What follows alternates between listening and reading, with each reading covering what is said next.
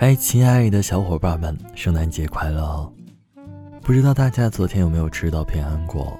但听到这个背景音乐的时候，就莫名的开心，有没有？今天是圣诞节，然后去年的圣诞节摊，大家下一次一定不要错过。那今天就给大家讲一个圣诞节的故事，也希望大家在一年的小尾巴的节日里，开开心心，把不好的全部散去。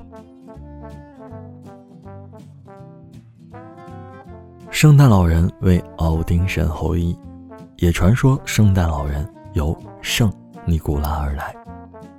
据说他原是小亚细亚美拉城的主教，名叫圣尼古拉，死后被尊称为圣徒，是一位身穿红袍、头戴红帽的白胡子老头。每年圣诞节，他驾着鹿，拉着雪橇，从北方而来。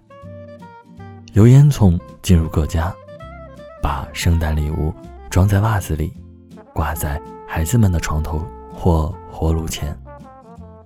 所以，西方人过圣诞节时，父母把给孩子的圣诞礼物装在袜子里，圣诞夜时挂在孩子们的床头上。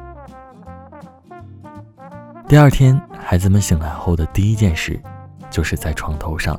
寻找圣诞老人送来的礼物，那么你今天有收到礼物吗？